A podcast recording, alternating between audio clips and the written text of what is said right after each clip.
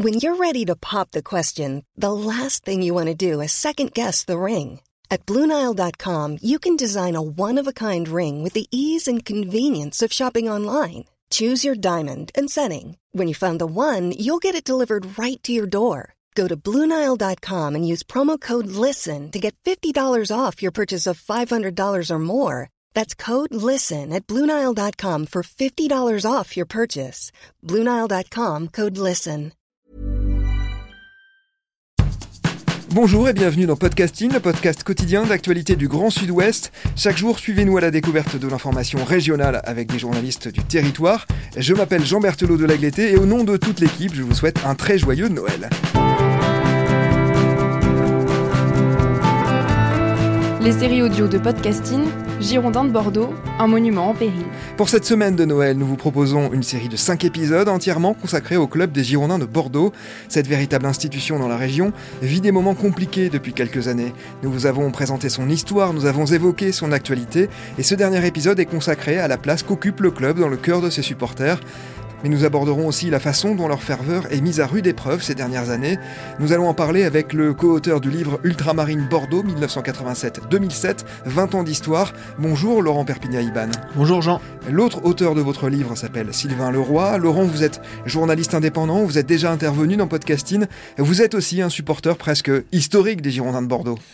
Historique, je sais pas, je crois pas. Euh, je suis quand même assez jeune, hein, je tiens à le rappeler. Euh, J'ai commencé à, à, voilà, parcourir les, les travées de l'Escure euh, en deuxième division avant de, de commencer à m'abonner euh, pendant, pendant l'époque à Flelou. Allez, on va laisser dire que vous êtes jeune, c'est Noël. Laurent, les supporters les plus nombreux et les plus fidèles aussi des Girondins de Bordeaux s'appellent donc les Ultramarines. On les a évoqués lors du précédent épisode avec vous. Est-ce que vous pouvez nous présenter ce groupe? Alors les Ultramarines, c'est un groupe ultra, une association euh, reconnue loi 1901 qui a été créée en 1987 à Bordeaux après, euh, la confrontation euh, face à la Juventus de Turin quelques années auparavant.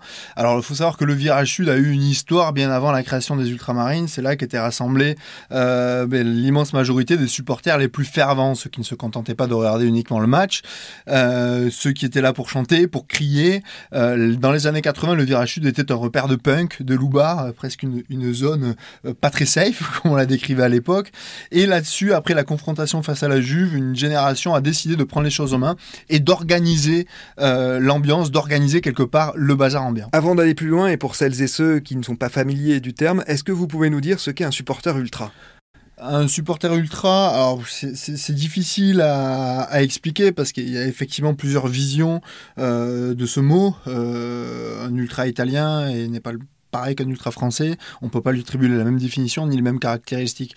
Néanmoins, euh, à, à la différence entre un supporter ultra, je vais surtout parler de groupe ultra. C'est un groupe qui est organisé avec une structure, avec une hiérarchie dedans, et surtout avec une activité euh, passionnée et passionnelle pour son club de football. Un ultra ne compte pas les kilomètres. Un ultra euh, souhaite accompagner son équipe absolument partout où qu'elle joue, quelles que soient les conditions météorologiques ou la distance. Un ultra est prêt à parcourir des milliers de kilomètres en stop pour aller supporter son équipe à l'autre bout de la France ou à l'autre bout de l'Europe. Un ultra va passer des semaines et des mois dans des hangars à, pré à préparer des tifos, des grands spectacles qui seront euh, dévoilés à l'entrée des joueurs sur le terrain. Bref, un ultra vit pour son équipe et avec son équipe. Je crois que c'est la caractéristique principale qui peut s'appliquer à tous les ultras dans le monde entier. Pour quelles raisons personnelles vous avez-vous choisi de devenir un ultra et de vous investir dans ce mouvement? Alors j'ai jamais trop, ça n'a pas été un choix de devenir un ultra. Je crois que c'est quelque chose qui s'est un petit peu imposé à moi. Euh, on est, on est tous au départ des passionnés de foot. Euh, on le reste, hein, mais au départ on est vraiment des passionnés de foot. On se rend au stade et puis, et puis il y a quelque chose qui nous marque euh, à différents degrés. Et moi personnellement, ça m'a profondément marqué. Ce qui marque quand on regarde un match de football, c'est l'ambiance. C'est ces gens qui vivent ce match de manière passionnelle tous ensemble. C'est ces grands mouvements de foule où vous avez 3 à 4 000 personnes qui, hurlent d'une seule voix, euh, qui réalisent des gestuels absolument extraordinaires et qui rajoutent au spectacle un deuxième spectacle, un, un spectacle qui se déroule dans les tribunes et un spectacle extrêmement populaire. Euh, moi, ce qui m'a vraiment euh, attiré dans cette tribune, c'est cette anarchie ambiante. Image d'anarchie qu'on peut en avoir, euh, c'est-à-dire des milliers de supporters bras dessus, bras dessous, en train de réaliser une énorme fête. J'ai envie de me joindre à eux et puis surtout de vivre ce match collectivement parce que je crois encore une fois que euh, euh, là, c'était pas aussi réfléchi à l'époque quand j'avais 12 ou 13 ans, mais aujourd'hui, quelque part, je peux l'idéologiser. Ce qui est important,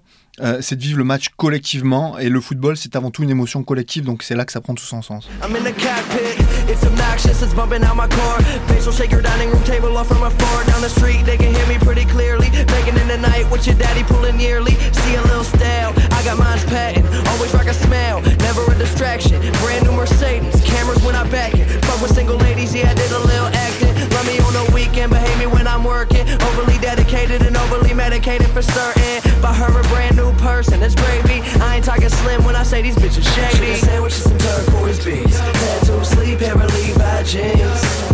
Never get no sleep, you know all about me. Come and meet my team, bitch, meet my team, meet my team. Laurent, est-ce que vous avez des souvenirs, des anecdotes particulièrement marquantes de vos années ultra que vous pouvez nous confier? Oui, oui, il y en a. alors c'est impossible d'en citer une parce qu'il y en a euh, des anecdotes. En fait, elles, ce sont les anecdotes qui sont presque la normalité. Hein. Euh, souviens être parti euh, en stop euh, jusqu'à Ajaccio pour voir un match, revenir euh, jusqu'à Bastia, pardon, pour voir un match des Girondins de Bordeaux, revenir et me dire non, là il faut qu'on reparte. On part en Slovaquie et, euh, il faut qu'on aille louer un minibus et puis on va on va se traverser l'Europe euh, en oubliant sa carte d'identité, euh, en essayant de passer les frontières sans se faire arrêter. Voilà, des souvenirs comme ça, c'est vraiment ce qui fait, ce qui fait le, le- cœur de, de notre activité ultra. Euh, et puis, et puis il y a tous ces moments passés avec nos camarades euh, dans des bus, des pannes, euh, des pannes, restait 10 heures bloqués dans une station-service alors qu'on revient de Monaco et que l'on on travaille. Euh, ces moments-là, après, avec le temps, se transforment, se transforment en sourire, en super souvenirs parce que, parce qu'encore une fois, on vit des galères, mais on les vit ensemble. En fait, on les vit euh, au travers d'un groupe humain constitué avec des gens qu'on connaît mieux que personne. C'est presque devenu des colocataires. Quelle est la place des Girondins de Bordeaux dans le cœur des amateurs de la région? On a le sentiment que le club fédère bien au-delà de la Gironde et même de Bordeaux. Pour quelle raison? Euh, les historiens vous diront, parce que le- les Girondins de Bordeaux euh, devraient s'appeler les Girondins d'Aquitaine, notamment euh, Paul Noguès qui disait ça à l'époque, euh, il y a une dimension régionale qui dépasse complètement le cadre de la ville de Bordeaux. Il se fait que nous avons une des plus grandes régions de France, alors que soit l'Aquitaine ou aujourd'hui la Nouvelle-Aquitaine, et puis surtout une région où, qui n'a connu qu'un seul club dans l'élite, c'est-à-dire les Girondins de Bordeaux. Et également le fait que tout un tas de joueurs dans les années 70, 80 euh, des quatre coins de cette région euh, pour venir jouer dans cette équipe-là. Et ça a vraiment rapproché quelque part le territoire de, la ville euh, et de ce club.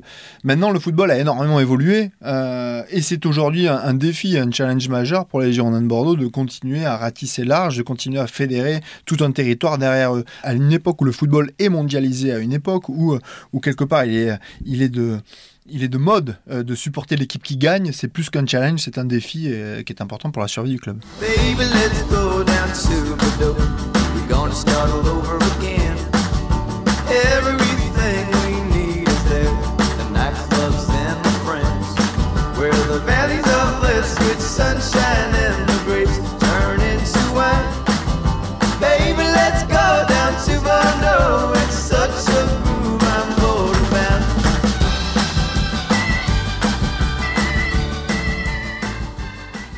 Alors Laurent, depuis quelques années, on a le sentiment qu'il est devenu de plus en plus difficile de soutenir les Girondins de Bordeaux. Et il y a le contexte sportif qui est morose, on l'a vu dans le dernier épisode avec Laurent Brun, mais il y a aussi une politique de plus en plus répressive de la part des pouvoirs publics. Ouais, il y a eu différentes vagues de répression qui ont été, euh, qui ont marqué l'histoire des tribunes populaires et, et notamment du virage sud à Bordeaux. Euh, L'anarchie dont je parlais, ce sentiment vraiment euh, d'une zone euh, hors de contrôle, euh, a bien, bien, bien évolué. Donc, on a déjà plus de tribunes debout depuis 97 à Bordeaux. Maintenant, c'est une tribune où il y a des sièges, mais où les, les, les supporters restent debout. Euh, il y a une volonté de l'État de contrôler, d'encadrer les déplacements de supporters à cette époque-là. Euh, donc, il était, il était, il était pas rare que euh, nous étions, notre autobus était escorté en arrivant, par exemple, à Paris depuis Saint-Arnoux, voire suivi par la police déjà depuis le départ à Bordeaux. Ça, c'était vraiment euh, euh, les premières étapes. Ensuite, il y a eu les interdictions administratives de stade, où la préfecture pouvait décider que tel ou tel supporter euh, était dangereux et présentait des troubles, des risques de troubles à l'ordre public, et, que, voilà, temporairement, décider de l'écarter des stades administrativement, sans jugement, ni quoi que ce soit.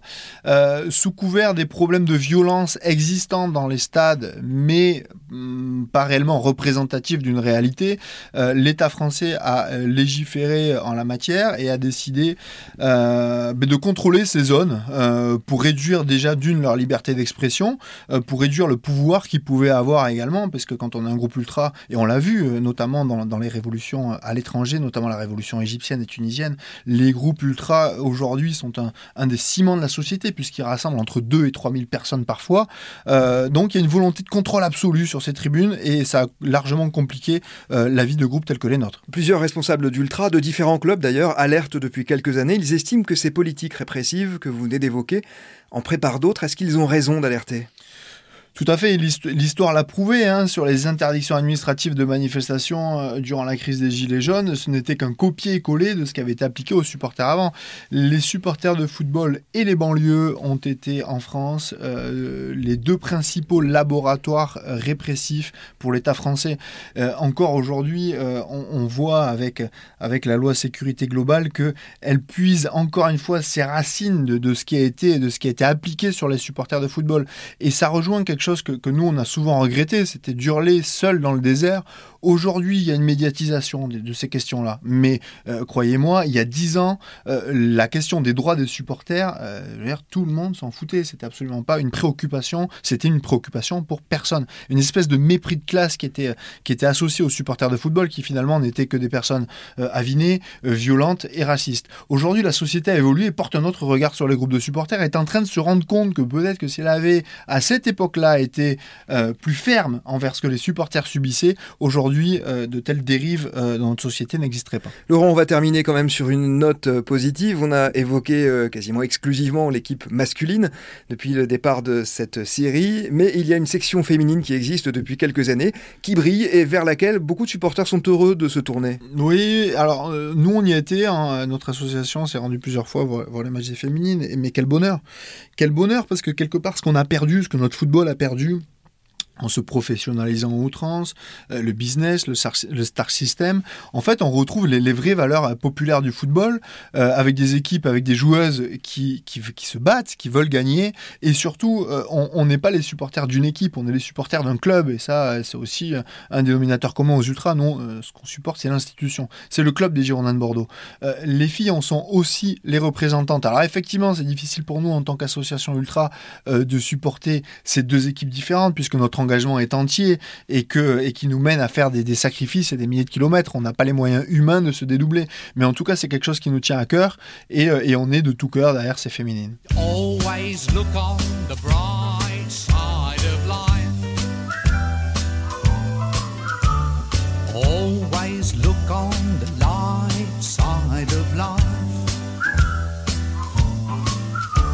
If life seems jolly rotten, there's something you've forgotten. That's to laugh and smile and dance and sing. When you're feeling in the dumps, don't be silly chumps. Just purse your lips and whistle, that's the thing. And always look on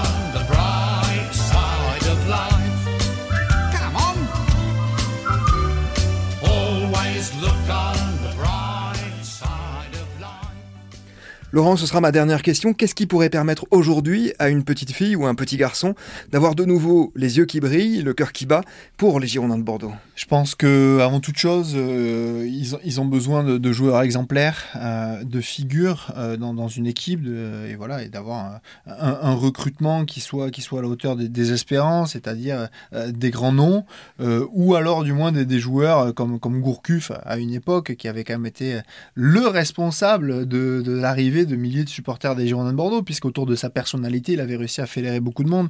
Les supporters des Girondins de Bordeaux ont besoin de figures auxquelles s'identifier et les supporters des Girondins de Bordeaux et ceux qui voudraient le devenir ont besoin de pouvoir s'identifier à quelque chose qui soit plus qu'un club, comme on dit à Barcelone, euh, c'est-à-dire un club, mais aussi son histoire, un patrimoine et une fierté. Euh, je crois que là-dessus, on, on a des exemples euh, à l'étranger euh, qui devraient attirer notre attention. Il n'y a pas de recette miracle pour qu'un club réussisse, mais en tout cas, il y a une recette miracle pour qu'on ait une forte identification à ce club. Et cette, re- et cette recette, ça repose sur le, le respect des valeurs historiques d'un club. Vous pensez à quel club en, en particulier qui pourrait être exemplaire à l'étranger? Celtic Glasgow, l'Athletic Bilbao, évidemment, pour bien connaître ce club, c'est quand même extraordinaire quand vous arrivez près de San Mamés et que vous avez 40 000 personnes, dont 35 000 qui portent le maillot du club.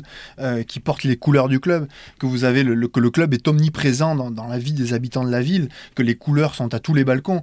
C'est quelque chose d'extraordinaire. Et pourtant, l'Athletic Bilbao n'a pas gagné ça grâce à ses résultats sportifs.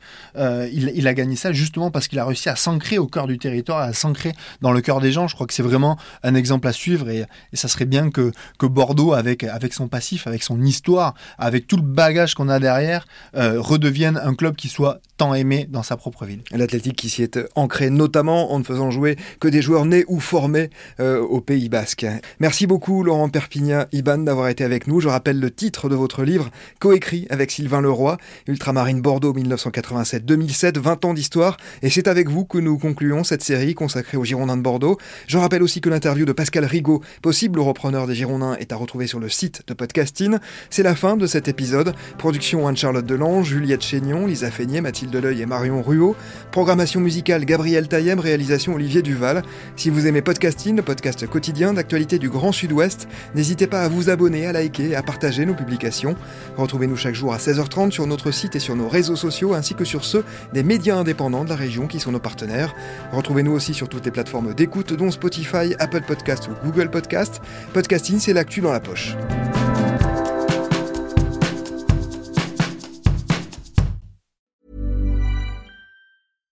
Selling a little or a lot? Shopify helps you do your thing however you cha-ching. Shopify is the global commerce platform that helps you sell at every stage of your business. From the launch your online shop stage to the first real life store stage, all the way to the did we just hit a million orders stage. Shopify is there to help you grow. Shopify helps you turn browsers into buyers with the internet's best converting checkout. 36% better on average compared to other leading commerce platforms because businesses that grow grow with Shopify. Get a $1 per month trial period at shopify.com/work. shopify.com/work.